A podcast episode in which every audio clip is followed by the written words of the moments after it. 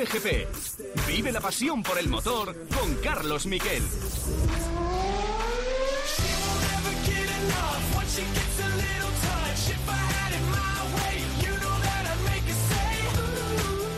¿Qué tal? Buenas tardes, bienvenidos a Cope GP. Se acabó lo virtual, último gran premio virtual del año. En Montreal ha sido el campeón oficioso George Russell que volvió a ganar en la peor asistencia de pilotos que se recuerda. Solo cinco pilotos de la parrilla Fórmula 1. ¿Y por qué tan floja? Porque las grandes estrellas del motor han estado este fin de semana corriendo las 24 horas de Le Mans virtuales. Que hemos, nos hemos encontrado con 200 pilotos y esos 200 pilotos, eh, la verdad es que estaban gente tan buena como Verstappen, como Leclerc, como Lando Norris, como Fernando Alonso, Rubens Barrichello, Jenson Button, 28 países lo han retransmitido con distintas conexiones, entre ellas, eh, entre ellos España, y se habla de una audiencia potencial de más de 20 millones de espectadores. Eso sí, lo que ha fallado es que el ordenador ha ido bastante mal, ha sido bastante desastroso y por eso abandonó primero el coche de Fernando Alonso y al final terminó decimoséptimo. En fin, que se lo pasó bien, por lo menos, porque le repescaron, remontó de la 30 a la decimoséptima posición, tercero Dani ella y esa ha sido la noticia del día, y el calendario de motos, que ya tenemos calendario definitivo. Lo vamos a escuchar todo, lo vamos a hablar en COPGP, así que vamos con los titulares.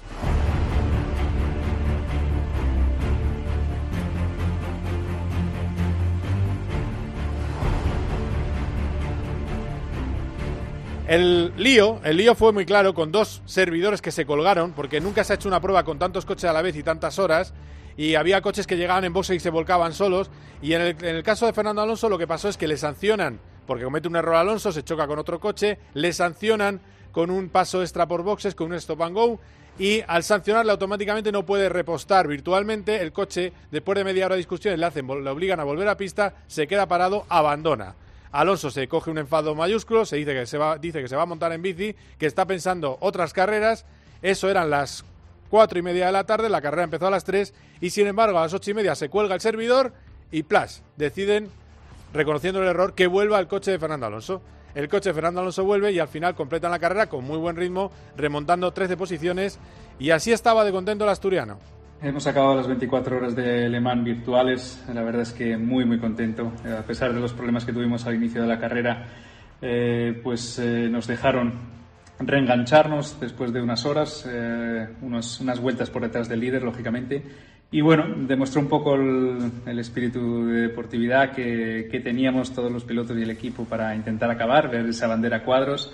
Así que, pues bueno, agradecido al, WEC, a toda la organización, porque creo que ha sido una carrera espectacular. Creo que eh, la lista de pilotos, 200 pilotos, todas uh, las marcas automovilísticas implicadas también, en directo por la televisión, creo que ha sido la mejor carrera de, de eSports que he visto o participado. Y bueno, gracias también al equipo, a mis compañeros. Eh, yo no he estado muy acertado, he cometido muchísimos errores, pero bueno, de todo se aprende, pero ellos han estado impecables. Así que, pues bueno, pensando ya en la próxima y bueno, qué, emoción. Bueno, pues ahí, lo tenéis, estaba contento. No estaba así cuando abandonó, no pongo el corte, pero se notaba con un enfado eh, mayúsculo. Y el que ha hablado también es Carmelo Espeleta. Le han dicho a las motos, lo contaba en el anterior COPGP ya, eh, lo contaba Borja González, le han dicho a las motos le digo por el lío del fútbol. Le han dicho a las motos que hasta septiembre sin público. Ha hablado Carmelo Espeleta y ha dicho que si las motos, que tienen ya su calendario de 13 grandes premios, 7 en España, si las motos van fuera de Europa, lo harán con público.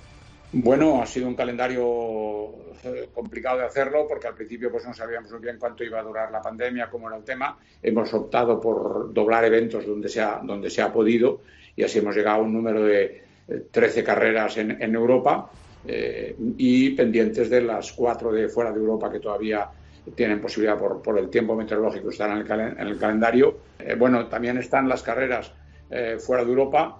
Esas carreras mm, estamos esperando a ver cuál es la, la evolución de las mismas en el, en, el, calendario y, y, cuáles las medidas de seguridad que necesitan. Obviamente, fuera de Europa es necesario ir con espectadores y veremos cuáles de ellas pueden obtener ese tema. Lo que sí es claro es que el campeonato eh, tiene que terminar lo más tarde, el 13, el 13 de diciembre, y en eso, en eso estamos para poder empezar la temporada, 2020, eh, la temporada 2021 en, en el tiempo normal. Bueno, ahí lo tenéis, el plan de Carmelo Espeleta, el jefe de Dorna, que yo creo que ha hecho muy bien centrándose solo en Europa. Y cuidado que la Fórmula 1 también puede acabar haciendo lo mismo.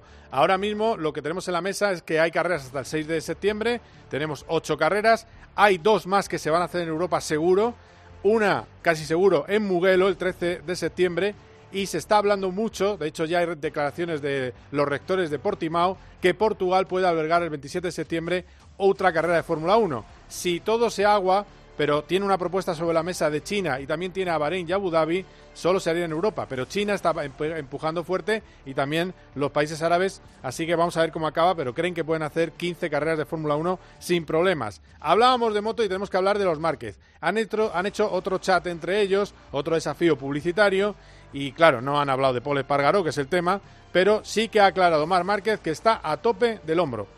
Bueno, el hombro ya completamente recuperado. Eh, sí que, bueno, pues eh, durante estos meses, lógicamente, pues el, el, cuerpo ha ido recuperando y ahora ya puedo hacer con normalidad eh, motocross, que es una de, de, las disciplinas que entrenamos, gimnasio y, nada, pero con ganas de, de, empezar, con ganas sobre todo de poco a poco volver a esa, a esa normalidad y, nada, los pilotos al menos estamos, o por nuestra parte, estamos dispuestos, ¿no? Ya que todo el mundo tiene ganas de, de empezar, pues lo que más amamos y, nuestro hobby, que es el motociclismo. Ahí lo tenemos, y van a tener que currar mucho, ¿eh? van a tener que currar mucho. 19 y 26, las dos primeras carreras en Jerez. Eh, va a estar muy duro el tema de la temperatura en pleno julio, correr en Jerez, y puede haber muchos errores en esas eh, primeras carreras del año. Hablaba Alex Márquez. Alex Márquez, que es el hombre que está un poco en la picota, porque se dice que Paul Espargaro puede ir a su puesto en Honda en 2021, tiene muchísimas ganas de empezar a competir en ganas de empezar, eh, seguramente o, seguro soy el que tengo más, porque al final es rookie y de querer debutar en una categoría reina tengo muchísimas ganas, pero eh, es un momento complicado para todos, que hay que tener mucha paciencia, que hay que minimizar riesgos y ojalá el 19 de, julio estemos todos en, Jerez, bueno, eh, los pilotos, porque el público y eso será más complicado, pero al menos que todo el mundo pueda disfrutar otra vez de carreras y podamos volver a disfrutar de, nuestra pasión. Pues ahí lo tenéis, disfrutar de la pasión. Él tiene muchas ganas también porque se juega bastante, sobre todo si no hay ningún anuncio antes de la temporada o si acaba, que puede ser también que acaben dándole el puesto en el Honda equipo cliente. Además, esta semana hemos conocido el Dakar 2021, las primeras líneas del Dakar 2021 que se va a disputar, que se va a disputar con salida y llegada en Jeddah el 3 del 3 al 15 de enero y con la jornada de descanso el día 9 de enero en Jail. Y vamos a hablar, vamos a entrevistar en este programa a Laia Sanz, porque los grandes cambios de este Dakar 2021 son de seguridad para los pilotos de moto. Ella nos lo va a explicar, nos lo va a desgranar todo y también nos va a contar cómo tiene los dedos de las manos, que estaba sufriendo de lesiones desde el pasado Dakar, además de la clavícula. Ahora lo primero es hablar con el tercer clasificado de las 24 horas de Le Mans virtuales, con Dani Juncadilla. Y por cierto, no os perdáis, vamos a tener un debate sobre si Hamilton no se está pasando de vueltas con tanto Instagram político y tanto mesianismo desde sus redes sociales. Esto es Cope GP, quedaos aquí. Cope GP. En la radio deportiva, Juanma Castaño no tiene rival. El entrenador del Barça, Quique Setién. Hola, mister, buenas noches. Hola, buenas noches. Sigue bien Messi, ¿no? O sea, se ha entrenado y sigue sin problemas, ¿no? Sí, Messi, al igual que le ha pasado. Es el mejor comunicador. Cuenta con el mejor equipo. Noticia de alcance. Luis Rubiales va a convocar elecciones a la presidencia de la Federación Española. Hola, foto, muy buena. ¿Qué tal, Juan? Rubiales quiere cuanto antes las elecciones. Si se puedan celebrar mañana, serían mañana. De lunes a viernes, de once y media de la noche a una y media de la madrugada, Juanma Castaño consigue que te acuestes cada día sabiendo algo más de lo que pasa en el deporte. El partidazo de Cope. Lo damos todo. Cope GP. Vive la pasión por el motor con Carlos Miquel.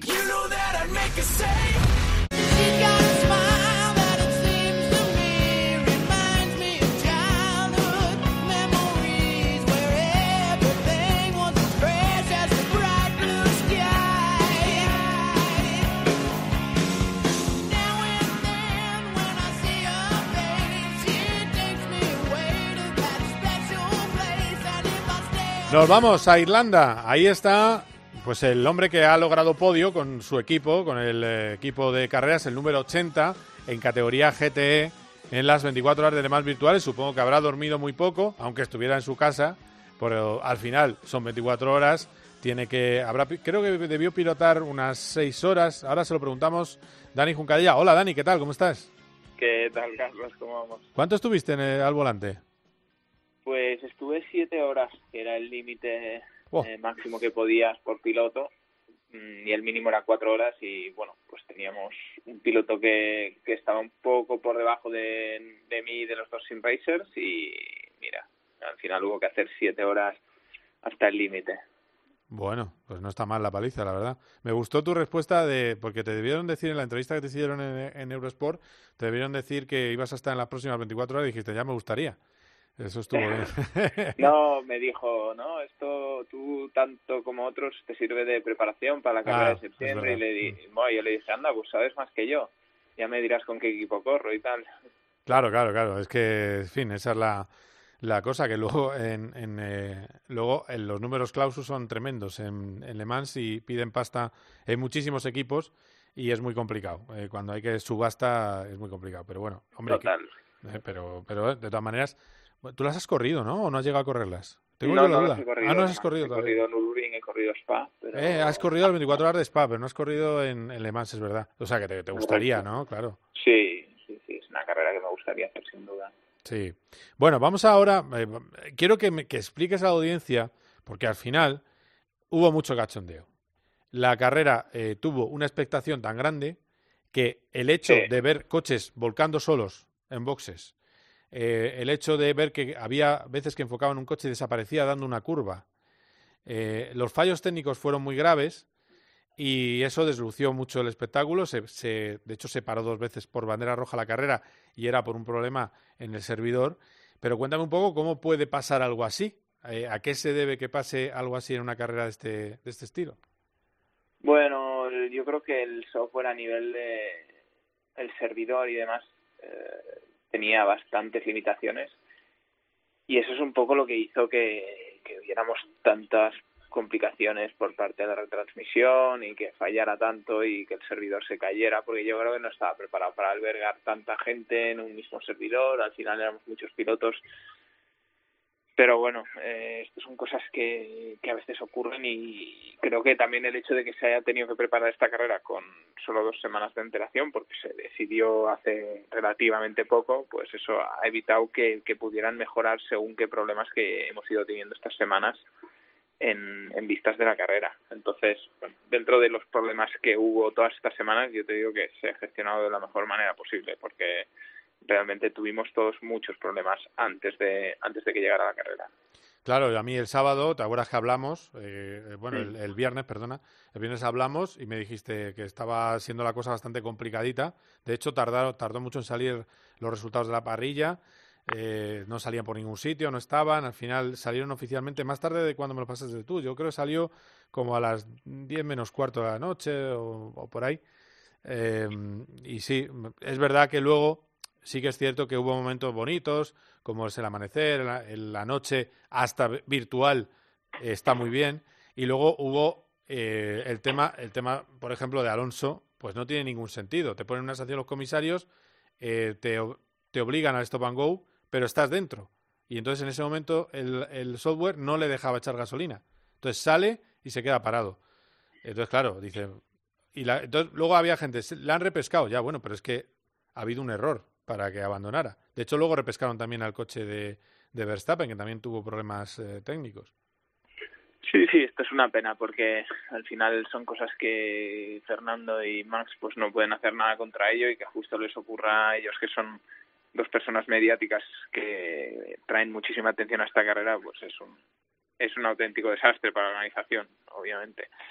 Pero bueno, esto es lo que tienen que intentar mejorar de cara al futuro y como, como dices, al final también hemos de quedarnos con algunos puntos positivos y es que en la, en la retransmisión pues hubo momentos muy bonitos, se vieron acciones muy chulas y se vio el momento pues nocturno que daba una sensación bastante impresionante creo yo y Mm, sí. bueno hay que pulir detalles Hay que pulir detalles y, y hay que eh, y también te digo desde el otro lado yo, yo sé que tú te has iniciado el sin race y lo estás haciendo muy bien pero tenemos ganas de pista o sea es decir ya, ya hay ganas ya Eh, yo no llego al nivel de un periodista italiano que el otro día decía, ah, está rompiendo el palone con tanto simulación. No, pues yo lo veo, está bien, pero me gusta más cuando es de este nivel, es decir, nivel sim racers buenísimos, con pilotos buenísimos, y no lo que ha hecho Fórmula 1, que, que si un cantante, un futbolista, ¿sabes? O sea, esto es mucho mejor.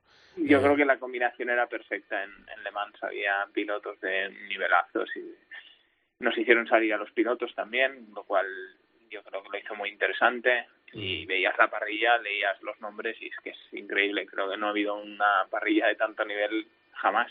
Y bueno, formar parte de ello fue, fue una pasada. Y como dices eso, la combinación de los mejores sim con los mejores pilotos al final es lo que, lo que es más atractivo, yo creo, para todo el mundo. Oye, lo que es duro, o sea, no es duro, no es duro, es lógico, pero los cinco primeros en calificación, sim racers. Es decir, que siguen teniendo un puntito más los eh, En- sim, sim racers sobre los... En la quali, dices. En la quali, sí, sí. Sí, sí, sí. Sí, sin duda, porque son pilotos que son más expertos, llevan más tiempo, pero bueno, luego hay que ver en carrera, ¿no? Los ritmos de carrera eh, creo que estuvieron más cerca. Creo que el primero en el, en, en turismos fue, ahí en, en prototipos fue Van Dorn, ¿no? Que fue sexto. Sí, Eh, pero en GTs, por ejemplo, estuvo Joshua Rogers, que es el considerado número uno sim racer del mundo, es un australiano con Porsche, él fue el mejor, pero miras los ritmos de carrera y el siguiente es eh, Ian Can Guben, que es eh, su compañero con Porsche, y luego vengo yo, o sea que bueno, tú ibas como un trueno, tú mejorabas sí. la posición siempre. Sí, sí, no, de hecho, de ritmo de carrera tengo los análisis y justo un poco por delante de mis sim racers, lo cual te, te demuestra que con las horas correctas y la preparación, al final podemos también estar a su nivel o por encima. ¿Qué tal, qué tal el ritmo de, de Alonso? ¿Qué tal fue? Creo que muy bien. En- no he visto el análisis suyo, pero estaba en torno a Verstappen y todos estos que al final, eh, si tienes en cuenta que llevan muchísimo más tiempo que él en, en esto, pues es para, es para estar contento y muy por delante de Barrichello, que también lleva horas, porque Barrichello, yo estoy bastante en contacto con él y le encanta hacer carreras Ah. durante la semana Ah, mira. y de hecho ayer muy bueno que le escribí porque eh, me enviaron un vídeo gracioso comentando lo de Alonso que se había quedado sin sin conexión y tal y me dice oye mañana los lunes yo estoy apuntado a un campeonato de Fórmula 3 que ya que hoy no voy a correr obviamente pero suel- suelo correr y Barrichello también me dice oye mañana vamos a la carrera de Fórmula 3 y yo pero qué dices tío y estoy estoy destrozado necesito descansar y él no hombre no tal vamos a correr no sé qué o sea un tío de 48 años una pasada. tenga estas ganas Sí. aún de hacer carreras online contra chavales es increíble No, no, de luego. Eh, eh, es decir, que en el coche de Fernando era Fernando el más rápido en ritmo de carrera. O, o era Tello. sí Era- no, bueno los sim racers eran más rápidos eran más rápidos, ¿no? Mm. sí pero pero él o sea te lo comparo con los demás pilotos reales Y estaba a nivel de Verstappen y a lo mejor Sí, mejor que sí. Norris, que va un poquito más, rap- más lento que Max.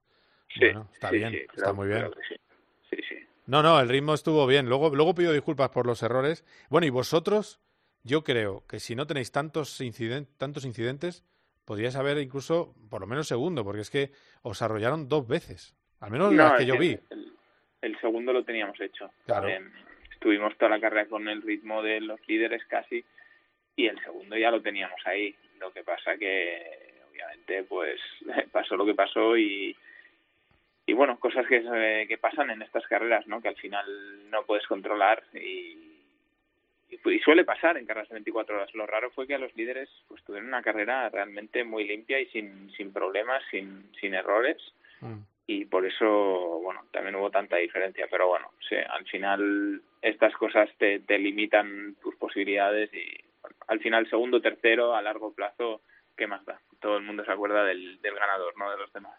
No, no, claro. Si al final eh, lo, lo importante era ganar, eh, os arrollaron dos veces. Te- no- creo que no te hicieron mucho daño en el coche, por lo menos. Eh, alguno- algún doblado, ¿no? Sí, Eh, lo bueno de la simulación es que eh, tampoco es que simule exactamente los daños eh, y te permite volver a boxes y la, la forma en que simula las reparaciones son infinitamente más rápidas. Porque el primer golpe, o sea, el coche se queda ahí en el sitio el día de la carrera, ya te lo digo, en la, en la vida real. Claro, claro, claro. No, al final eh, esa es la historia. Y luego lo que faltó es más desgaste de neumáticos. Yo creo que, que eso también propició que los que delante hubiera aunque, aunque GTs siempre hay tortas, pero es verdad que en prototipos faltaba un poquito más de lucha por la victoria. Eh, sí. Pero bueno. el modelo de neumáticos en el Refactor 2 no está simulado para tener mucha degradación de neumáticos, entonces eso es lo que falta mejorar, yo creo. De todas maneras, que la gente sepa que había estrategas, que había ingenieros trabajando y que había ingenieros de, de, ordenador, es decir, estaba eh, eh, eh, todo un despliegue en todos los equipos, era una auténtica locura. Los de Aston Martin habían, usaban el simulador profesional de la, de la marca. Es decir, que esto ha sido una cosa muy seria, que es lo que por eso lo he traído a la portada del programa, porque creo que ha sido una cosa muy seria. Y nada, felicitarte por ese tercer puesto. ¿Y cuándo te vemos en pista? Que es lo que más nos gusta a nosotros. Pues en principio a final de julio, a final de julio empezamos, retomamos el campeonato, en las, lo que era las Blank Pain, eh, que ahora se llama World GT Endurance Challenge, sí. y esperamos estar ahí. Si no hay ningún contratiempo, ahí empezaremos. Muy bien, Dani, pues ala, dale, dale duro, lo que te quede de sim, pues te lo pasas bien, pero nada, también a estar en forma. Sí, sí, sí. Este fin de semana me tocan otras 24 horas de Le Mans, no te lo pierdas. ¿Otras? Racing, que es otro software, sí, sí. ¿Otras de Le Mans? Sí, sí. Otras siete horas, ¿no? Ahí tienes una. Te voy a decir una cosa. Tiene, no tienes novia, tienes santa. Sí, pobre, pobre. La verdad que espero que haga mal tiempo porque así tengo excusa que si no me estirará para ir a hacer algún plan. Claro. Muy bien. Oye, Dani, que ha sido un placer. Cuídate mucho, ¿eh? Gracias, igualmente. Bueno, estar ahí porque vamos a hablar con la que más sabe del nuevo Rally Dakar. Cope GP. Vive la pasión por el motor con Carlos Miquel. En tiempo de juego, Paco González, Manolo Lama y Pepe Domingo Castaño lo dan todo. No, pero Paco, Paco, no, no, no, no, no nos hagamos trampas. Tú has comparado este Madrid con el del 04. No tiene que ver, hombre. Yo te digo que había este. En tiempo de juego encuentras el mejor deporte. Toda la información. Ha sido noticia unas declaraciones en un medio inglés del presidente de la Comisión Médica de FIFA que dijo que no estamos preparados para Encuentras el mejor entretenimiento con el equipo número uno de la radio deportiva española. Bueno, Maldini. Quiero decir que todo eso que decís es verdad y han dado una sensación de lentitud. Paco González, Manolo Lama y Pepe Domingo Castaño. Tiempo de juego. Lo damos todo. Cope GP.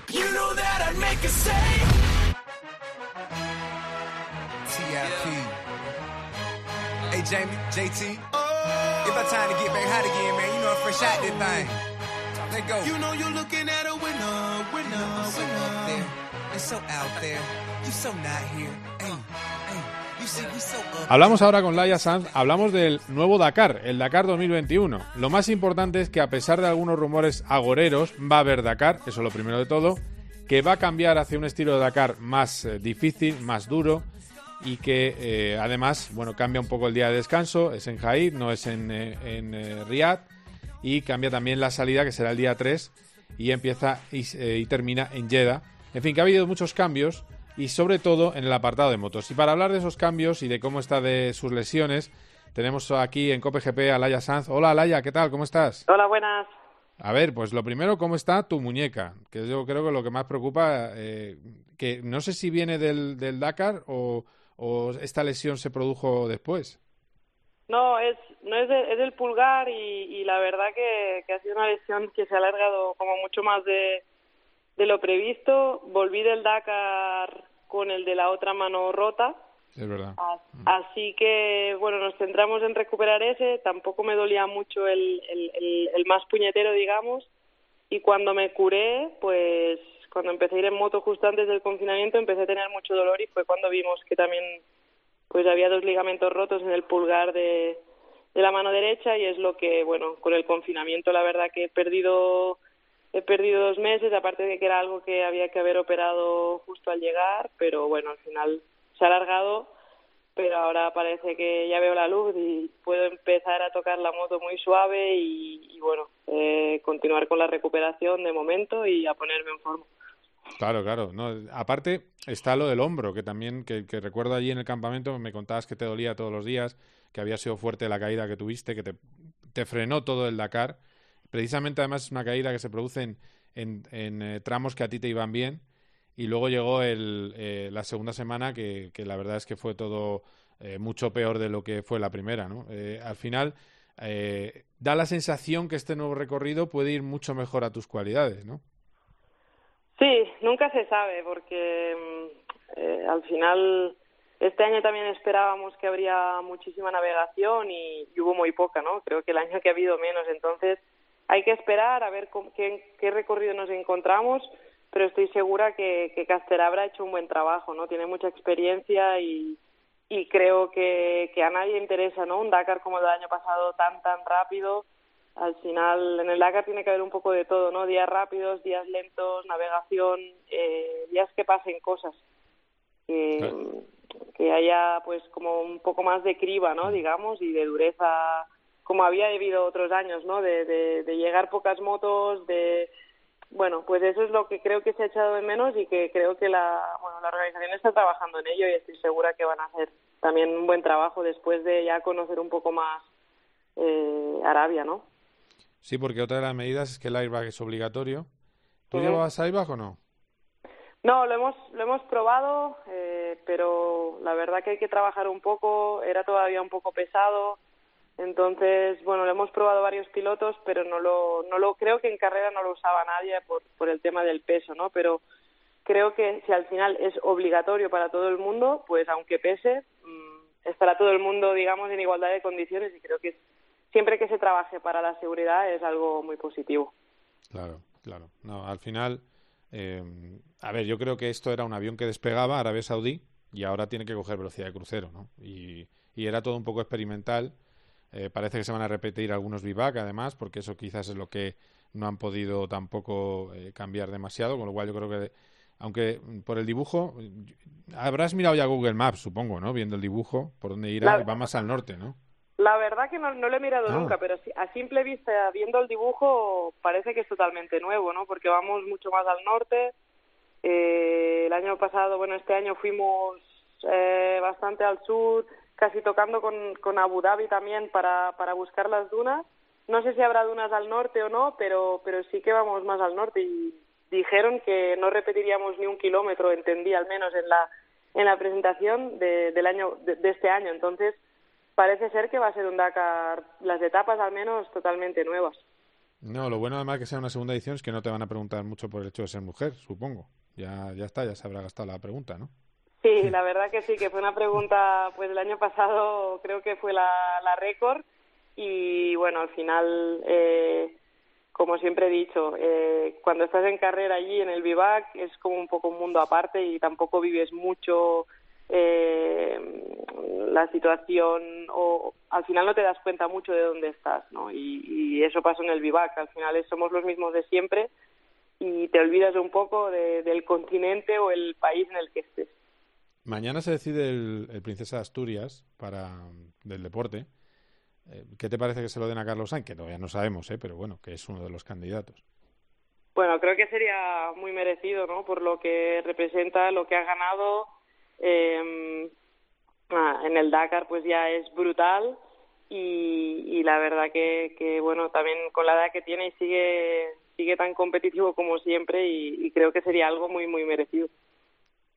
¿Él te da alguna vez algún consejo por, por, sus años de experiencia en competición? ¿O cómo es la relación con él en el, en el campamento, en estos años que habéis coincidido en el, en el rally? Sí, bueno, siempre pues cuando coincidimos es, más tipo de charla de cómo ha ido la etapa. Eh, siempre me dicen, ojo, ¿qué, ¿qué narices tenéis hacerlo en moto con lo, con lo que ya se sufre en coche? Pues bueno, pues yo creo que valora mucho, ¿no? Porque sabe lo duro que es y, y al, al, bueno, valora el hecho de de hacerlo moto, de la dureza y, y bueno, es la, cuando cuando nos encontramos en el vivac normalmente es eh, comentar cómo, cómo está yendo todo, eh, cómo, cómo está yendo la, carrera en general y, y bueno, sí, sí que me gustaría pues eh, consejos, ¿no? Al final un piloto que eh, es el más grande en coche y, y para mí es un referente, ¿no? Porque yo, yo sueño con correr el Dakar algún día en coche. Claro, porque eh, el, una de las cosas malas del COVID es que el tema de coches va a ser el más dañado. Al final va a haber menos coches, sobre todo. Yo creo que en motos más o menos se van a salvar los muebles. Pero claro, eh, cuanto menos posibilidades de coches hay, pues más difícil es dar el salto. Eso tampoco es bueno para los que queréis pegar el cambio a, coches. No, está claro. Y no solo es la situación del COVID, ya antes estaba bastante peleagudo, digamos, ¿no? Porque hay pocos coches, hay pilotos eh, con mucha experiencia, punteros que, que ya están ocupado, eh, ocupando esos asientos, entonces no es fácil, pero bueno, también si me llegas a decir hace 10 años que estaría en la situación que estoy, en un equipo oficial, habiendo, habiendo hecho tan buenos resultados, tampoco lo creería, ¿no? Entonces hay que soñar un poco y, trabajar y, y quién sabe, ¿no? A lo mejor en un futuro tengo, tengo la oportunidad, ¿no? No se sabe nunca. Eh, otra de las cosas que he visto que, hay novedad es lo de los peligros, 2 eh, y 3, el pitidito. Eh, no sé, explícame o, o explícaselo a la gente ¿Por qué es tan importante, si tenéis el roadbook, que haya ese pitido en los peligros más eh, importantes de, la etapa? Bueno, porque mm, aunque tengas el roadbook, a veces pues las distancias, eh, por lo que se has pillado el cruce antes o después, o no tienes bien recalado el trip, que es, digamos, el, el, el, el contakilómetros, pues eh, el hecho de que suene un bip cuando te acercas a un peligro dos o tres creo que es muy positivo, ¿no? Porque eh, a veces puedes estar incluso desconcentrado o mirando algo de la navegación y, a, veces a todos nos ha pasado, ¿no? De comernos algún peligro. Entonces, el hecho de que suene, pues creo que, bueno, va, va a ser algo eh, positivo para, para todo este tema de la, de la seguridad, que al final, pues, algo había que hacer, ¿no? Eh, después de, de, la verdad, la mala experiencia de, del año, de, de este año pasado. Claro, claro. De todas maneras, estaba pensando, ahora, bueno, proyecto vas a tener el mismo, repites, ¿no? Marca y todo. Sí, sí, todo, todo sigue, todo sigue igual y esperemos que el, que el maldito virus pues nos deje acabar el año bien. Ojalá no haya grandes rebrotes y podamos eh, acabar el año con más o menos normalidad y, y, que haya Dakar sin, sin problemas el año que viene. Sí, la verdad es que eso es lo que deseamos todos. Y, y, y, en tu caso particular, que no tengas incidencia, porque si en el anterior Dakar tuviste todo el penar aquel de, la enfermedad, el previo, en este último las caídas están lastradas. Yo creo que el, objetivo de una persona que ha hecho 10 de 10, que es una barbaridad, o sea, has acabado todos tus Dakares, debe ser que esta vez mm, la integridad física te responda, ¿no? Porque, claro, al final se hace duro, ¿no? Todo, siempre tener algún problema. Sí, bueno, son cosas que pasan y en el Dakar, pues a casi todo el mundo le pasa algo, si no es la moto, alguna caída, al final es muy difícil no hacer 15 días de carrera sin, sin que pase nada, pero la verdad que sí que, bueno, esta caída de este último año pues ya fue el segundo día, la verdad que me perjudicó mucho porque ese día prácticamente no recuerdo cómo, cómo la etapa, entonces, bueno, pues puedes imaginar que perdí mucho tiempo y luego los días siguientes en el polvo, no fue, para mí no fue un Dakar nada agradable, ¿no? Y la segunda semana que todos esperábamos arena, pues fue muy rápida y sin posibilidad de remontar y con mucho riesgo. Y, y sí, hace dos años, pues con el tema de, la infección y del virus, la verdad que sí, que llevo dos años pues de lesiones, de la verdad que he encadenado dos años bastante malos, sin posibilidad de tener continuidad en los entrenos y, de poder estar eh, en forma del todo y coger ritmo.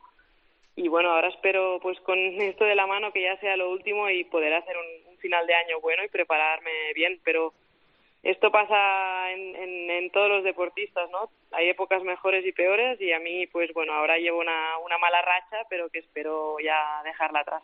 No, no, y, que la gente sepa, porque eh, me, acuerdo que hablé contigo dos días ya después del accidente, porque el primer día no podías ni hablar, y que la gente sepa que eres una auténtica valiente, que los masajes que te pegaban, el, buen, el rato que estabas hasta que podías hablar con nosotros, en fin, que, hay que echarle, como dice Carlos Sainz, hay que echarle narices para caerse de una moto, levantarla, que también hay que, hay que tener la fuerza, y luego seguir adelante y, completar el Dakar.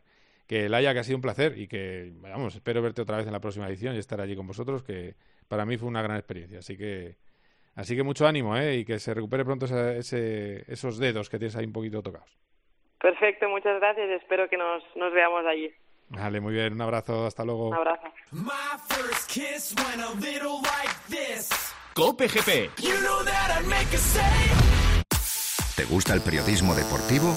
¿Y por qué no formas parte ya del programa referente de la radio deportiva española? Hola Pepe, buenas tardes, tiempo de juego, bienvenidos de nuevo. Ya puedes sumarte a tiempo de juego con Paco González, Manolo Lama y Pepe Domingo Castaño. a un espectáculo radiofónico que jamás has visto. ¡Balón arriba la puso! Matricúlate ya en el curso de especialista en periodismo deportivo organizado por la Fundación COPE y por la Universidad CEU San Pablo y dirigido por Paco González. Título propio. Llama ya al 91 828 3930 o escribe a info arroba fundacioncope.com y conviértete en el narrador deportivo del futuro. Cope GP. Vive la pasión por el motor con Carlos Miquel. Saturday morning, jumped out of bed and put on my best suit. Got in my car, raced like a jet all the way to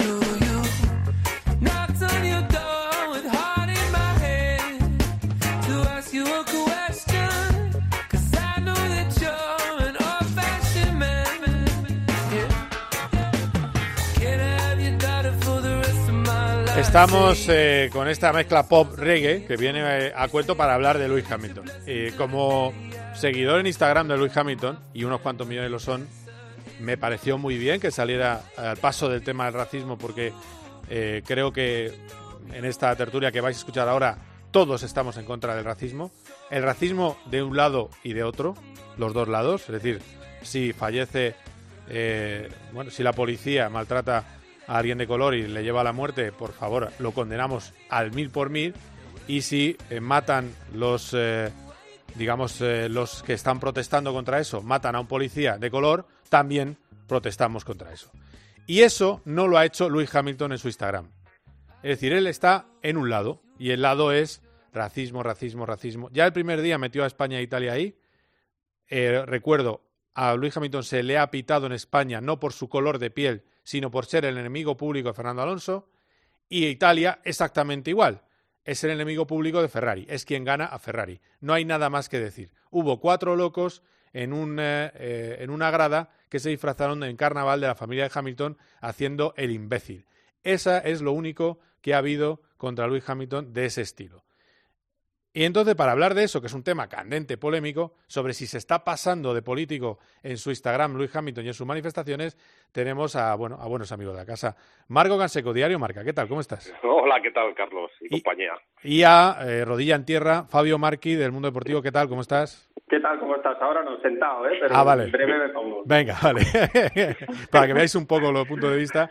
En breve vamos a tener también a, a Joaquín Beregay, que, que estamos pendientes de él, que nos dé también una posición.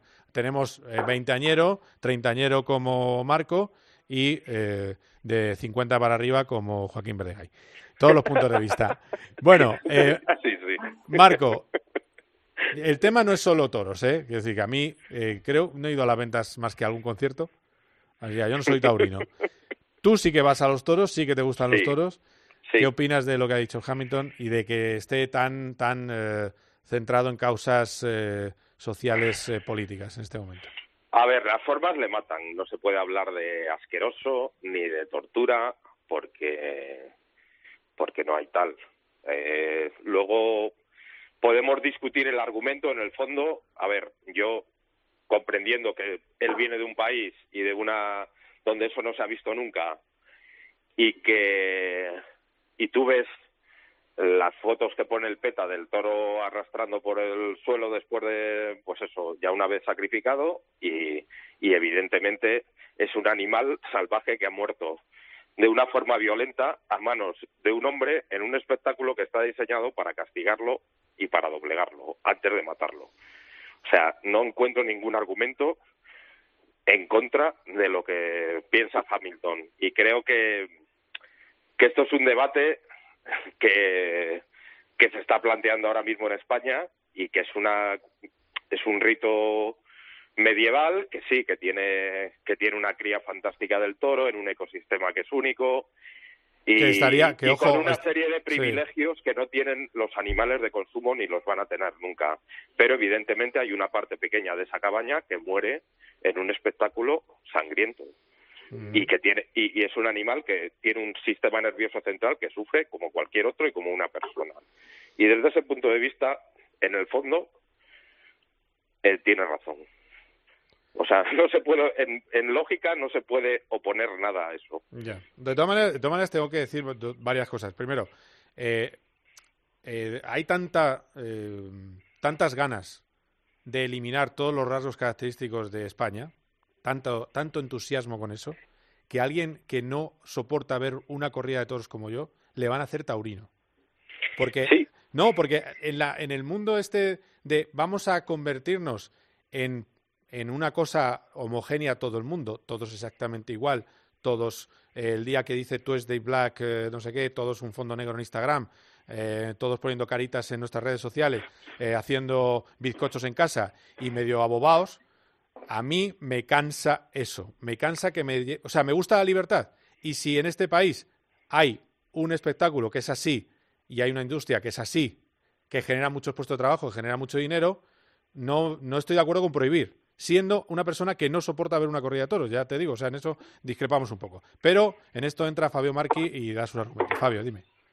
Uf, es que es un tema muy complicado, pero, pero es que, claro, eh, recogiendo un poco tu testigo de lo que decías ahora, eh, claro, eh, Marco Canseco decía que, el, toro tiene sus privilegios y, que a una parte minoritaria de ellos pues acaban acaban siendo eh, espectáculo pues y, y siendo matados, ¿no? Pero claro, os hago una pregunta. ¿Vosotros querríais ahora que os dijeran, eh, pues vais a vivir como reyes y a lo mejor vuestra muerte será muy dolorosa?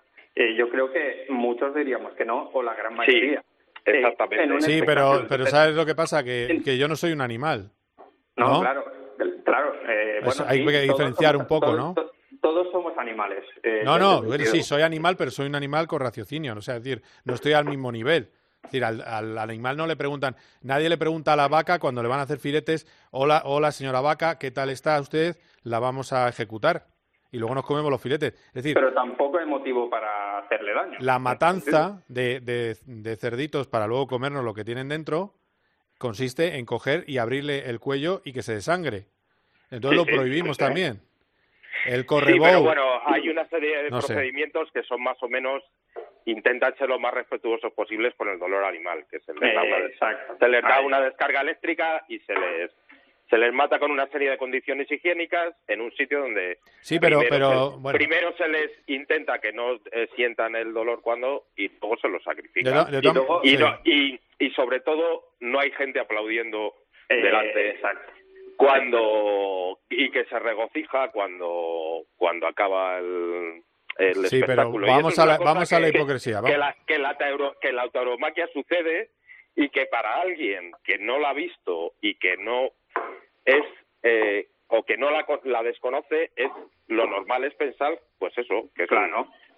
Pero de, to- de todas maneras, de todas maneras, yo puedo sí. comprender que haya gente a favor eh, por la valentía del torero, por lo plástico que pueda ser una corrida de toros. No lo comparto, pero lo puedo comprender. Eso sí que Hamilton le fallan a lo mejor las formas, pero eh, es comprensible totalmente en un piloto que es vegano, que ha estado meses y meses eh, defendiendo, o años, defendiendo otras causas, pues eh, en esta vez ha tocado la herida de España, pero dudo que lo haya hecho como para acabar con las tradiciones españolas, sino eh, simplemente porque está viendo un animal que él no quiere que sufran los animales, punto. Está ahí. Y la otra cuestión es, criticamos a los pilotos o, o a jugadores de fútbol que salen con el radio cassette partido tras partido, carrera tras carrera, sin decirnos absolutamente nada, y cuando un piloto dice verdaderamente lo que piensa, también le criticamos. Es que no puede ser, yo prefiero una parrilla de Fórmula 1 con un Fernando Alonso que dice lo que piensa y siempre se ha caracterizado por eso y que ante, se pone ante un micrófono y tú ya tiemblas por, por ver a ver qué va a decir,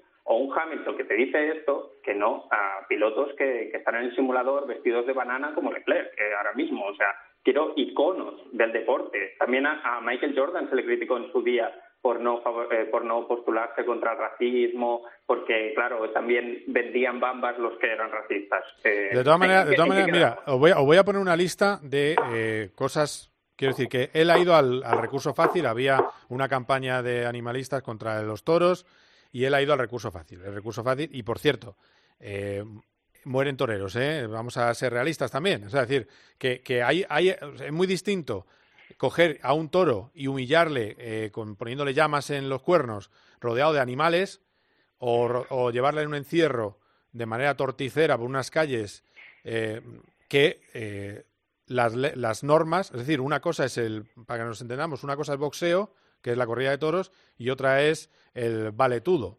A ver, yo creo que son dos cosas diferentes, pero bueno, en cualquier no caso... veo la diferencia, pero bueno. No, no, la, sí, la, la diferencia es que hay un señor que se juega su vida.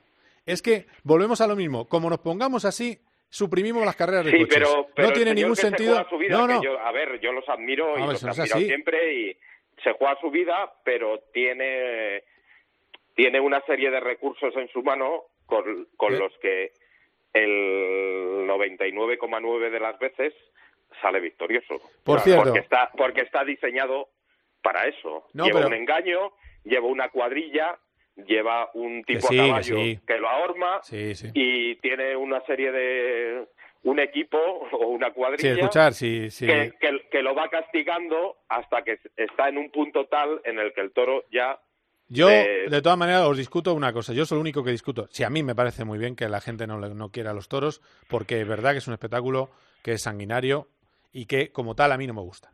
Yo estoy en eso de base. Pero no digas que en el colegio se da tauromaquia. Sí eso no es cierto Entonces, como es mentira, en vez de hacerle la pelota porque es el Hamilton y gana mundiales y es un ídolo de todo el mundo, hay que decir, señor, usted está diciendo una mentira. Luego ya hablamos. Pero lo primero es que es mentira. Ahí es, ahí es donde se equivocó en las formas, que supongo que querría decir eh, que son minorías. Si no sabe. que- o, o- o a lo mejor no lo sabe, o a lo mejor se ha expresado mal, es que no lo sabe. No, no, ha, copiado, ha copiado de otro sitio. hablar de él, con él, pero o, o simplemente ha hablado eh, un poco también desinformado. Pero el objetivo final es el mismo, hubiera dicho lo mismo. Es decir, el objetivo final de las corridas de toros es matar a un toro, igual que el objetivo final de un, eh, de un partido de fútbol es que haya goles. Pues eh, los niños eh, que entran en tauromaquia desde pequeños saben que su objetivo final es aprender a matar el toro. No, no, no, Entonces, no, no, no, no, sí. ese- no, no, ese no es el objetivo. Es que, Bueno, es que aquí tengo, uno- tengo un taurino, los- tengo un taurino light que no lo defiende, pero Uno- yo es que no soy, uno de los- uno pero no, no, no, no, el objetivo no es matar al toro. No, pero te tendrán que enseñar a hacerlo, digo yo. Igual que te tendrán que enseñar a matar, a hacer goles. Que no mata ningún defensa, ningún igual. menor mata a ningún toro hasta que no, no tiene no Claro, es que es no mentira. tiene, sí pero sí es No, evidente pero- eso, pero eso la es evidente O sea, que las cosas no troleemos. O sea, vamos a ver, Sí, que no nos te- gustan los te toros, vas a no. meter en una plaza a los 20 años sin haber matado nunca o sin haber sabido cómo hacerlo. Te tendrán que enseñar antes. Bueno, te, te voy a poner una lista que ha puesto Javier Rubio en, en, eh, Twitter eh, por darle causas a nuestro amigo vegano Hamilton. Matanza, matanza de delfines de las Islas Feroe. Caza de ballenas en Japón. Caza del zorro en Gran Bretaña, que esa es una cosa simpaticísima. Caza de elefante con miras a 200 metros. Bueno, no, no la- se se y, y est- y están todas mal. Pero es que se le ha olvidado, se le ha olvidado, si es que se le ha olvidado. No, no, pero, no, pero, no, no, pero voy, voy a más. algunas de ellas. Voy a más a la demagogia de Luis. Eh, todos recordamos a Luis Hamilton vestido como los emires de Bahrein. O, eh, como los... Sí. Entonces, en Bahrein desaparece gente. Animales racionales desaparecen porque son de la oposición chiita. Desaparecen. No saben dónde están. Sí, no, claro. Hay pero- una represión brutal. Luis Hamilton callado. Claro, es que Sí, el, sí, es- problema... esa, es la hipocr- esa es la hipocresía, sí. Sí, Sí. sí, estoy, estoy Sí, completamente de acuerdo. Bueno, dicho esto, que ojalá empiece ya el Mundial, que empecemos a hablar de carreras, que es lo que nos gusta, eh, y que dejemos el, el charloteo de Instagram. Sobre todo a mí me hubiera gustado verle en manifestaciones, como han hecho jugadores de la NBA, y verle rodeado de gente. A mí creo que es más un compromiso mejor que lo que ha hecho Luis, que lo que hace es az- azuzar a las masas. Eh, y a mí me preocupa más el tema genérico, ¿eh? no, no el tema de los toros, que es lo que digo. Podemos discutir. Yo me he puesto ahora en un lado defensor cuando resulta que es que nunca voy a llevar a mis hijos a una corrida de toros. Pero, pero al final, eh, lo que intento también es que veamos todo el, espectro de la historia, no solo el lema, porque si vemos solo el lema, estamos a- averiados. Eh, van a empezar el día 5 de julio. ¿Qué os parece? Y os pido una, una opinión breve, porque si no se nos va a ir el programa. ¿Qué os parece que McLaren se haya quedado a dos velas y no pueda probar mientras lo hace Renault, rival directo, por cierto, del cual se dice que es una piltrafa de equipo y es lo peor, pero va a probar, a proba- va a probar eh, Racing Point, creo que he probado hoy o mañana, también prueba, eh, lógicamente, Mercedes, que ya ha probado, ha probado Ferrari, aunque sean coches antiguos, se están adaptando a la nueva normativa. y McLaren dice que no tiene motores y que a dos velas. ¿Cómo lo veis? Sí, bueno, eh, le ha salido Verstappen echarles un capote, porque él tampoco ha probado ningún F1 y dice que probar con un coche de dos años no vale para nada. Ah, bueno, mira. Nos ha echado un cable. y tampoco que, que, que, es absurdo y que no sirve absolutamente para nada probar en el coche de hace dos años. Bueno, pero si, si llevas el motor de 2020 ahí camuflado, sí sirve. Sí, bueno. Ah, bueno, claro, pero además Hamilton, por ejemplo, y Bottas lo hicieron en, en lluvia, que tampoco sirve para nada. Eh, luego, eh, o sea, tendrán libres suficientes como para dar vueltas suficientes las que quieran y para adaptarse enseguida. Fernando Alonso mismo decía que necesitaba una o dos vueltas para adaptarse al coche, ¿no? Pues a lo mejor no todos tendrán esa capacidad, pero tres o cuatro sí pueden andar, ¿no? Bueno, bueno, bueno, pues eh, vamos a ver. Va a probar en, en Fórmula 3, o sí, y lo va a hacer. Si no lo está haciendo hoy y mañana, bueno, uno de estos días seguro va a probar Carlos Sainz, que ya está probando en Cars para un poco eh, no, no quitarse la. También es verdad que los procedimientos del box también te viene bien, todos los procedimientos de seguridad, y también es cierto que aunque tú tengas un coche 2018, a ver quién es el guapo que verifica el motor que llevas detrás. Eso también. Que, que, tú puedes controlar ahí todo lo que, lo que hagas eh, sin problemas. Eh, de este, como no estáis entre los elegidos, le cuento a la gente del protocolo que hay. Hay 10 periodistas elegidos por FIA para ir a la Fórmula 1. Periodistas que no sean las teles. Van a ir las teles con un dispositivo muy pequeño y van a ir solo 10 periodistas escritos. Y lo que les han dicho es que no pueden salir de la sala de prensa. Uh -huh. Van a dormir allí. No, no, o sea, van, no, van, van pues del irán hotel. a un hotel, irán Claro. a cenar, Claro, no, no, van a no, estar pero- en un ambiente no controlado. Claro, no, no les dejan eh, cenar fuera del hotel. Eh, tienen que cenar en el hotel y ir al circuito y en el circuito no pueden bajar al paddock, tienen que estar yendo a las ruedas de prensa oficiales eh, del, del circuito, con lo cual es un que te señalen Mm, con el dedo casi- como Casi elegido. es mejor no ir. Sí, sea, es complicado. Es un, dinero, es un dinero tirado por sus medios. No pueden Sí, hablar con los protagonistas. y-. Solo podrán hacer preguntas en la sala de prensa. ¿eh? Claro, claro, es, co- es complicado. Es complicado y también os digo que, que tienes que. El test te lo tienes que hacer en los laboratorios que diga eh, la Fórmula 1. No puedes ir a un laboratorio privado que no esté en la lista de laboratorios que tienen ellos eh, concertados. Tienes que hacerte dos test, eh, uno o dos días antes de salir. En fin, que no es. Va a ser una Fórmula 1. El podio va a cambiar, que eso va a ser también curioso, porque dicen que no van a subir al podio y le va a dar el trofeo eh, mm, una persona y, y no les permiten contacto entre distintos equipos, entre personas de distintos equipos, cosa que es el salseo habitual del paddock. Y además en el paddock club se va a usar para que estén los equipos, ya que no hay hospitalities, van a estar los equipos en el paddock club. Esas son las normas que el otro día contaba en el partidazo y que, y que me han contado. Eh, ¿Creéis que este calendario puede producir una sorpresa verstappeniana eh, al ser un, calendario de 15 carreras solo? Yo lo veo complicado. Eh, Mercedes está, está a otro nivel, aunque Toto Wolff quiera decir que no, que es pesimista, que el motor y que tal, bueno, mejorarán el motor, la fiabilidad y yo, mm, a ver, yo creo que Verstappen sí que plantará cara en Austria, pero veremos en los otros circuitos. Sería, sería para mí una sorpresa enorme. Vamos, Ferrari Sí. ya lo quito de la ecuación. si sale si sale Verstappen con 50 puntos de, de Spielberg, que tenga mucho cuidado, que allí pueden tener muchos problemas Hamilton. Porque además, eh, según se comentó, ellos querían correr a toda costa en Australia porque creían que estaban por delante y que iban a ganar aquella carrera. Ha pasado tiempo, los coches no van a ser los mismos, pero como salga Verstappen, que ha ganado los dos últimos años allí, si sale Verstappen con 50 puntos de Austria en una temporada tan corta y yendo a remolque, es una situación nueva para Mercedes y para Hamilton. Hamilton la última vez que fue a remolque no remontó, que fue contra Rosberg. Así que podría, podría tener problemas. Helmut Marko dijo que Red Bull llevaba varias evoluciones más eh, para, para Austria. eh, Sí, sí. el motor también estará mejor. Eh, la única duda que tengo es eso, el- la mejora que pueden haber hecho de motor en Mercedes en este poco tiempo de obertura de fábricas. Y, y ojo a Racing Point, que aún, aún debe estar ahí, eh, yo creo. No, va a ser el primero del resto seguro. O sea, eso está más claro que, que el agua. Eh, luego ya vendría McLaren y a ver, a ver cómo, cómo está, porque luego Renault estaba detrás de McLaren en pretemporada, pero no estaba tan lejos. Es que Renault creo que tiene la fama mala, muy mala del, del pasado. Eso es lo que le está... Pero bueno, vamos a ver qué pasa.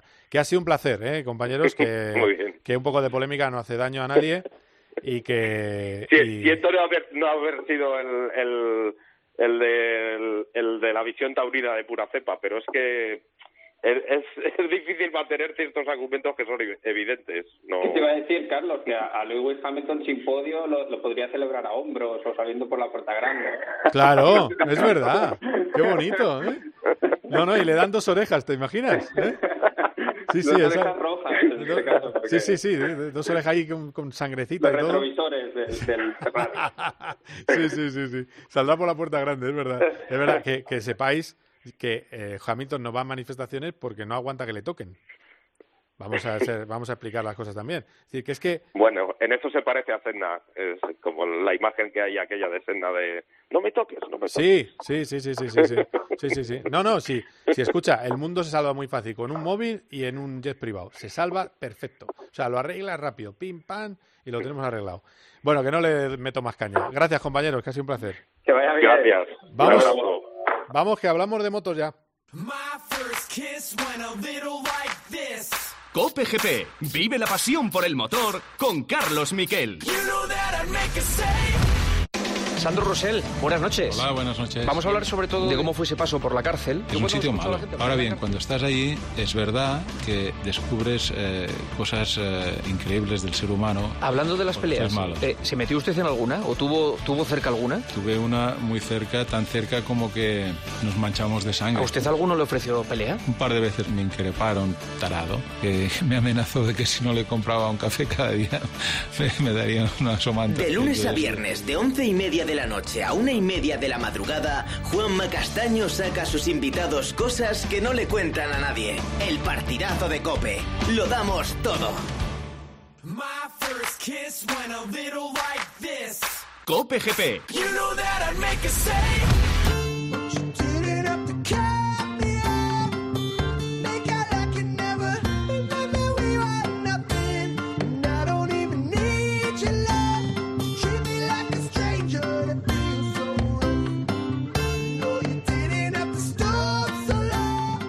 Hablamos de motos, eh, nos avanzó más o menos el calendario Borja González y le quiero hablar de una cosa, bueno, antes de, saludarle, escuchar esto que ha dicho Alex Espargaro. Hay mucha gente que dice, es que la Honda es una moto muy difícil, es que sí, pero es la moto campeona del mundo, es eh, la mejor moto, porque gana cada año el Mundial. Es verdad que Márquez es un extraterrestre, seguramente sin ninguna duda el mejor piloto de la historia, pero con una Vespa que tengo yo en el parking no ganaría los títulos. Así que una vez más, un reto mayúsculo, pero eh, es el Dream Team, ¿no? Eh, hemos visto Polio de pequeños ganar carreras a Dujan, ganar carreras a Cribillé, mm, ver crecer a, al gran Dani Pedrosa con esa moto. Así que yo creo que cualquier piloto de nuestra generación que se le presente esa, op- esa opción eh, se le parecería al mundo. Se le aparecería al mundo Alex Espargaró, la persona que más conoce casi a Paul con sus padres, y también le conoce muy bien a Paul eh, Borja González. Hola Borja, ¿cómo estás? ¿Qué tal, Carlos? Eh, Empezamos con el marrón, que es lo de Paul. Eh, yo creo que el sentir de Alex es el que el que tiene Paul en el fondo, ¿no? Bueno, yo creo que lo comentamos la semana pasada cuando estuvimos hablando. Al final, de- dentro de toda esta ecuación o extraña situación y todo lo que pueda tener de ramificaciones relacionadas con Alex Márquez, etcétera, etcétera, eh, hay una, una parte que es evidente. Si a, si a un piloto del Mundial de MotoGP se le presenta la oportunidad de subirse a esa moto, pues eh, es muy difícil que, que diga que no.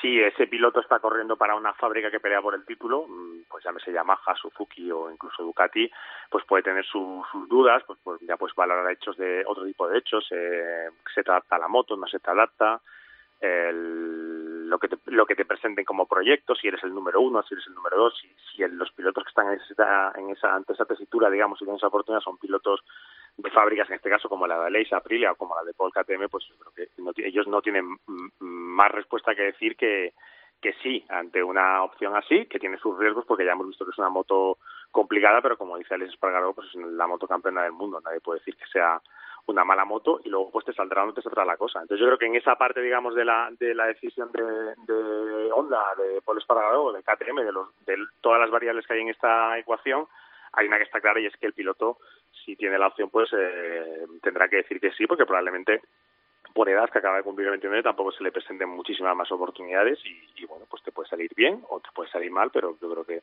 un- lo dijimos otro día, Carlos Sainz no puede decir que no a Ferrari. Si Eh, sale parecido, mal, pues, sí. eh, pues al palco, como dicen ellos, eh, pa' casa o a otra cosa. Sí, sí. Y si no, pues pues eh, pues nunca, si le sale bien, pues perfecto. Y si le sale mal, pues eh, nunca nunca podrá tener esa, esa espina clavada de decir no no quise intentarlo. Entonces, bueno, pues aunque tengas a Leclerc como número uno, aunque digan que no, aunque te vayas a tener presión, gente fijándose en ti y demás, el, el- por, como piloto tiene que decir que sí. Y en el caso de que se le mm, cuadrasen las cosas a Paul, entiendo que él tendría que, que decir que sí a una opción como estas. Además, ya sabes que en las motos los estilos de pilotaje y las motos mucho, sí. cuentan mu- Claro, y la, el, la KTM es una versión, digamos, más rudimentaria de la Honda en la que pues, Paul, mm, es- ha sido el mejor de, de todos los pilotos de KTM en estos años y bueno, pues puede también tener, digamos, esa sensación de decir, oye, pues sí creo que, que puedo ir bien con esta moto. Lo mismo te digo, la Yamaha no se ha adaptado bien a su estilo de pilotaje, es probable que a lo mejor si se le plantease esta tesitura como una Yamaha oficial, pues le costase más decidirse porque ya estamos hablando de otras cosas, pero ya en estos momentos de su carrera y tal y como se plantea el panorama, él es justo el que no puede decir que no. Luego ya pues lo que sea será y lo que hablamos el otro día, pues las, las otras variables que hay en este en este tema, pues eh, verán si esto llega a buen puerto para Paul en este caso eh, o, o termina pues al final aceptando la oferta de renovación que tiene de KTM. Bueno, a ver, a ver qué pasa con eso. Eh, de momento no hay novedad, ¿no? Seguimos eh, a la No, espera no, no, no, pasa. no, sigue igual, es- ya sabes cómo va. Ellos negocian por detrás, ellos me refiero pues las fábricas con el manager sobre todo del piloto y, y, bueno, pues el, el- es trabajo de los periodistas desvelar estas cosas y lo que pasa que no, no entiendo que no influye en los, en los ritmos. Lo que pasa que ya sabes que en MotoGP el mercado va a toda velocidad Mm. y está prácticamente todos los, los huecos de fábrica cerrados antes de que, de que ni siquiera hayamos completado la competición de la mini competición que vamos a tener en este 2020. Casi, casi te sale la palabra leche cuando estabas hablando, sí. Eh, a ver, eh, cal- calendario 2020, recordamos fecha, 19-27 de julio, que lo teníamos muy claro. Eh, República Checa, 9 de agosto. Austria, 16 de agosto. Gran Premio de Styrian Spielberg, 23. San Marino, 13 de septiembre, que es Misano, más Misano, y Emilia Romagna, 20 de septiembre. Cataluña, 27 de septiembre. Francia, Alemán, 11 de octubre. Aragón, 18 de octubre. Teruel, que es también Aragón, 25 de octubre, el Gran Premio de Europa en el circuito de Chester, el 8 de noviembre, y el Gran Premio de Valencia, el 15 de noviembre.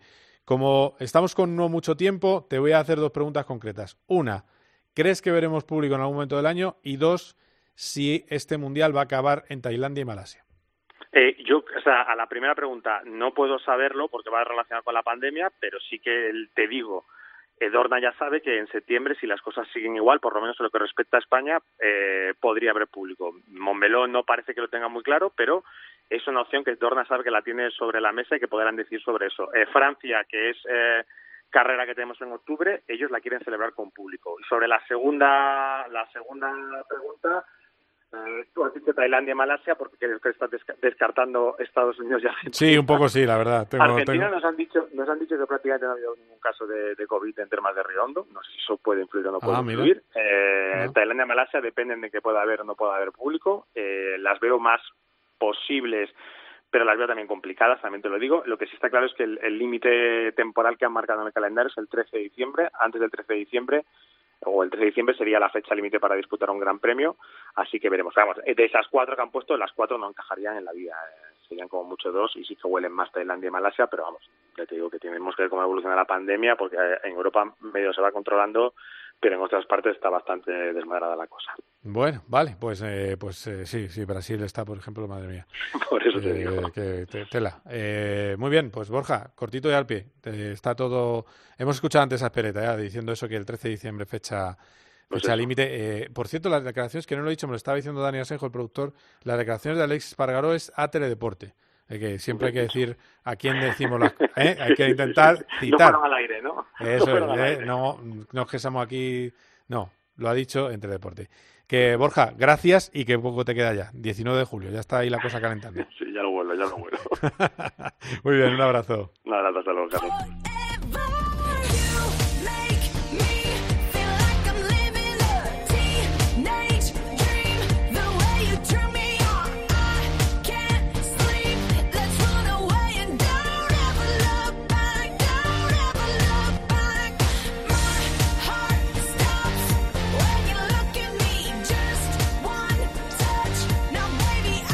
Estamos acabando y quería traer a un taurino, más taurino también al final, eh, para hablar de Luis Hamilton. Bueno, le quiero traer para otras cosas, porque ha habido otras carreras este fin de semana. Es eh, nuestro hombre para todo, de Copa GP. Carlos Barazal, ¿qué tal? ¿Cómo estás? Hola, Carlos. Bien, todo bien. Eh, nada, cuando viste el Instagram de, de Luis, ¿qué pensaste? Pues que la ignorancia es así de atrevida y, y ya conocemos a, a este individuo que, entre otras cosas, es bastante incongruente. Vale, vale, bueno, Y- eh, dime, dime. Porque no, no me calientes. No, no, no, no te voy a calentar, es que te digo que te estás calentando. Ya te estás calentando. No, es, hombre, es incongruente porque a mí que no me venga, ay, es que el plástico y la contaminación y luego va en avión privado a todos los sitios.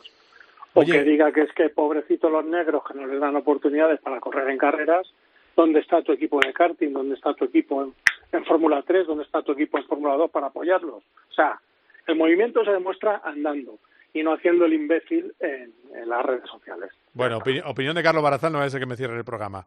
Eh, opinión personal le pido, porque antes no ha podido, porque estaba en mil reuniones, le pido también, sintética, porque estamos en final del programa, a Joaquín Bordigay, nuestro comisario y vicepresidente de la Federación Española de Automovilismo. Hola, Joaquín. Hola, ¿qué tal? Buenas tardes. Muy buenas. Eh, no has podido estar en el debate, pero como está causando mucha expectación, te, lo- te la tiro a ti también. ¿Qué te parece esta faceta de Malcolm X de jet privado de Lewis Hamilton? Ridícula, como casi todo, en su aspecto exterior, menos cuando conduce un coche de carreras debajo de su casco. Que es un maestro. por claro. lo que me gusta. Claro. Yo le preferiría callado, porque además se ve claramente que cuando abre la boca dice estupideces. Que eso les ocurre solo a los estúpidos, que dicen estupideces.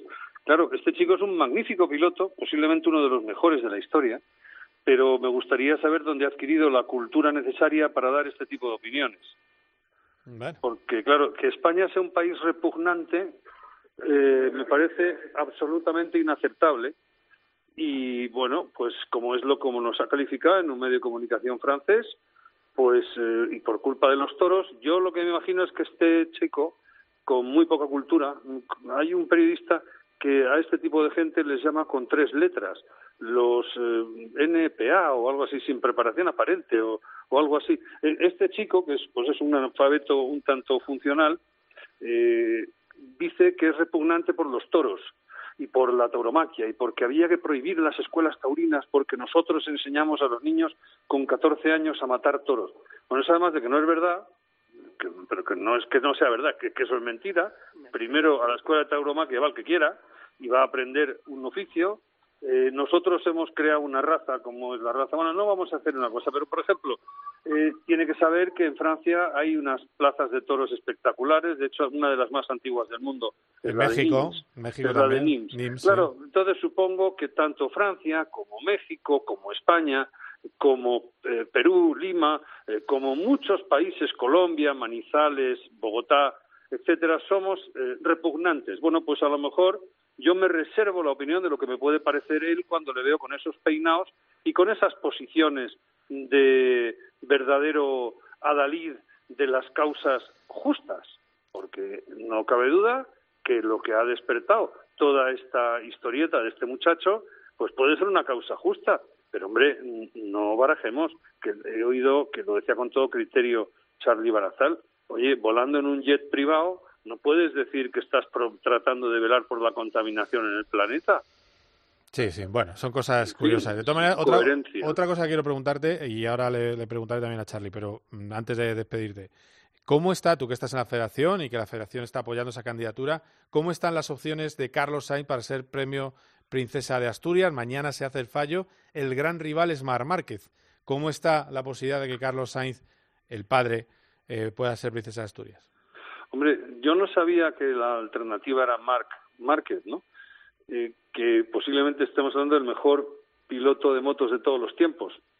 Mm, con esta información que me das, me parece que es mucho más fácil que el premio Princesa Asturias de este año se lo lleve Carlos Sainz. Porque, claro, Marc es un piloto en activo y los propios estatutos del premio Princesa Asturias, lo que no se puede considerar este galardón es como un premio a la carrera deportiva eh, en sí misma, como un galardón deportivo más. Eh, de hecho, puntúa y valora otras muchas cosas que Marc sin duda va a tener sobradamente en unos años, pero claro, al día de hoy le faltan, le, le falta pues lo que le faltaba a Carlos Sainz a lo mejor hace 10 para, para haber sido merecedor de este premio y que ya lo tiene sobradamente. Yo soy muy optimista y, y desde luego lo que me hace mucha ilusión es que sean dos españoles los que debaten, porque fíjate de quién estamos hablando, ¿no? Sí, De la hay gloria 17 en dos candidatos, o en pero... cuatro ruedas. Sí, sí, hay 17 candidatos, pero solo eh, está saliendo esos dos nombres, quiere decir que es lo que está en la, en la mesa. Bueno, pues te dejo entonces, Joaquín, que tenías, te pillo entre reunión, en reunión y reunión, vas a tener 200 llamadas perdidas nuestras, así que no te asustes, que, Vale, que no ya he escuchado tu opinión. Que muchísimas gracias. Oye, ¿eh? y Dime. siento haberme calentado, pero el que llama a mi país, a España, que es un país repugnante, se las tiene que ver conmigo, lo siento mucho. Bueno, sí, ¿sabes lo que pasa? Que al final, como somos carreristas, lo que nos puede es que este es un superpiloto y que cuando se sube al. Mercedes disfrutamos. Y yo ya ni se lo tomo en cuenta. Yo creo que son caprichos de millonario. al Yo, final. mira, exactamente es lo que son, caprichos de millonario, pero ¿sabes lo que pasa? Que creo que en esta vida todos debemos de mantenernos en la posición para la que valemos. Entonces, es lo que digo, yo que a este chico le admiraba enormemente como piloto, pues como piloto le sigo admirando, pero me ha decepcionado profundamente como ser humano. Yo prefería oírle, oírle menos, o, o bien oírle en materia de lo que él me puede dar todas las lecciones del mundo, que no es de tauromaquia, ni de medio ambiente, pero sí es de automovilismo. De ahí sí me gusta oírle. Fuera de ahí, lo que me ha demostrado es que no tiene preparación para decir ni esta boca es mía. Muy bien, Joaquín, pues nada, hablamos. Que muchísimas Venga. gracias. Un abrazo fuerte. Nada, un abrazo. Aquí, aquí, como veis, se habla libremente. Hemos tenido a Marco Canseco y eh, a Fabio Marchi, que Marco es taurino, pero dice que es lógico que se vaya contra los toros, y que eh, Fabio Marchi di- entiende y le gustan los pilotos que hablan de cuestiones políticas. Eh, ha habido NASCAR este fin de semana, Charlie, eh, y ha habido espectadores, 500 espectadores invitados en Homestead, Miami, que son de una base americana, ¿no? A ver, es que el es un, es que un superóvalo. O sea, uno, uno de estos de los grandes, ¿no? Entonces, pues, manteniendo unas normas eh, de seguridad, ¿no? De distancias, etcétera, pues, claro, eh, quiero decir, igual que puedes ir a una terraza y está la gente separada, o, o un centro comercial, etcétera, o incluso andar por la calle con una una distancia, pues eh, han hecho lo mismo. Y eso sí, pues, que para, para eso se las, se las pintan ellos solos con proteger su país y a- sobre todo a sus militares, pues que menos que a la gente, a los militares de la base que tienen al lado, que es una de las que suele enviar avioncitos cuando hacen el, el, el, el himno, ¿no? Al que pasan Sí, por encima, sí. el flyby que Sí, llaman. sí, sí, sí. Pues sí, bien. eh, a ver, eh, van intentando pues ir volviendo a, como era todo, de pues dando pasitos y este es otro pasito más. No, has dormido bien, ¿no? No has estado sin dormir por las 24 horas virtuales, no, supongo. no, no, no, Vale, lo vale. más mínimo. O sea, me, me interesó bastante, pero pero sin, sin volverme loco. Es decir, o sea, fue viendo, viendo a ratos cuando cuando me venía bien, pues eh, la tenía ahí puesto y iba, iba viendo lo que pasaba, pero vamos, no no hice un seguimiento como la, como la hace verdad. ¿no? cuando, eh, cuando te quedas sin dormir, efectivamente. Eh, Eso cuando, cuando toca. sí, Eh, el hay que 19 y 20 de septiembre vamos a ver. Eh, bueno, si todo va decente. Exacto. Hombre, si quieren, eh, esto es como todo, eh, ya lo estamos viendo en Estados Unidos. Han dicho que empiezan y empiezan, y estamos aquí Sí, que es- empiece la Indy y el IMSA, y bueno, sin público o con muy poquito según el, el circuito, pues Pero tiran para ah, claro, y según vaya evolucionando el tema, pues, ¿sabes cómo está la Fórmula 1? Pues vamos a tener casi campeonato mediterráneo. Sí, Eh, con Portimao, sí, de- sí. Ah, Portimao pide dos, Jerez es que yo no Sí, sé pero si China Jerez- pide dos también, tú. Sí, pero es que en China ha habido un problema. Que Sí, se Pekín. Se ha, Mm. se ha disparado, claro, es que es el problema. O sea, a priori sí. El problema es que Vietnam es, es urbano, entonces no quieren hacerlo, que es lo que pasa con Bakú. Sí. Eh, yo creo que... Mejor que- Europa, sí. eh, no, a ver, si lo de China puede estar bien, pero es que eh, creo que es correr un riesgo mm, más grande o excesivo respecto a lo que tienes. Dos en Portimao, Imola, tienes Mugello, tienes Hockenheim, tienes Jerez, que no sé si es que han empezado con las obras, porque Jerez lo tiene muy bien para conseguir el Gran Premio de España, pero me extraña que salga o que no salga en, en las quinielas de las pruebas después de Monza. Yo no sé si es que... No, no, yo, a mí me han dicho que Jerez no se va a hacer este año, digo, en 2020. Eso Ya, es lo que me han pero dicho. se han pero bueno. ofrecido. Sí, ¿sabes? bueno, algo ha habido, pero vamos. Bueno, a lo que voy, que, que- que en, en, eh, en, eh, América ha ganado Hamlin, la carrera este fin de semana en Miami. Sí. Y que y esperemos a ver ese calendario, a ver qué pasa en la Fórmula 1. Así que se acaba ya el 21, programa. ¿no? Bueno, están de, están de reunión, así que al final de semana, como muy tarde, se debería de saber algo. Igual que con el Mundial de Rallys, que también hay, Es verdad. hay lío. Bueno, Sí. lío, están hablando con otras pruebas y puede ser Canarias, el Rally de las Canarias, el que cierre el, el Mundial Muy bien. a primeros de diciembre. Pues estaremos atentos. Eh, muchísimas gracias, Charlie. Un abrazo. Vaya un abrazo bien. a ti, un saludo a todos los oyentes. Hasta luego. And in the naked light I saw ten thousand people, maybe more. People talking without speaking. People hearing without listening. Estamos terminando y contaros que lo que nos queda esta semana es saber qué pasa con el Princesa de Asturias. El martes, los que oigáis este podcast después del martes ya lo sabréis. Eh, este podcast se graba el lunes, mañana martes sabremos qué pasa, pero sí que es cierto que con antecedentes de premiados extranjeros eh, en los últimos años, con solo habiéndose competido en automovilismo en el Dakar eh, y también con la figura que es Carlos Sainz, yo creo que es el claro favorito para hacerse con el Princesa de Asturias este año y lo que sea contrario me sorprendería mucho. Estad atentos porque va a haber noticias. De momento el tema de mercados piloto está parado, pero sigue esperando Renault a Fernando Alonso. Ya veremos lo que hace Fernando. Él deshoja la margarita, lo mira todo, a ver qué pasa. Y en fin, hasta aquí Cope GP, que ha sido un auténtico placer. Estar atento a la sintonía de Cope. Adiós.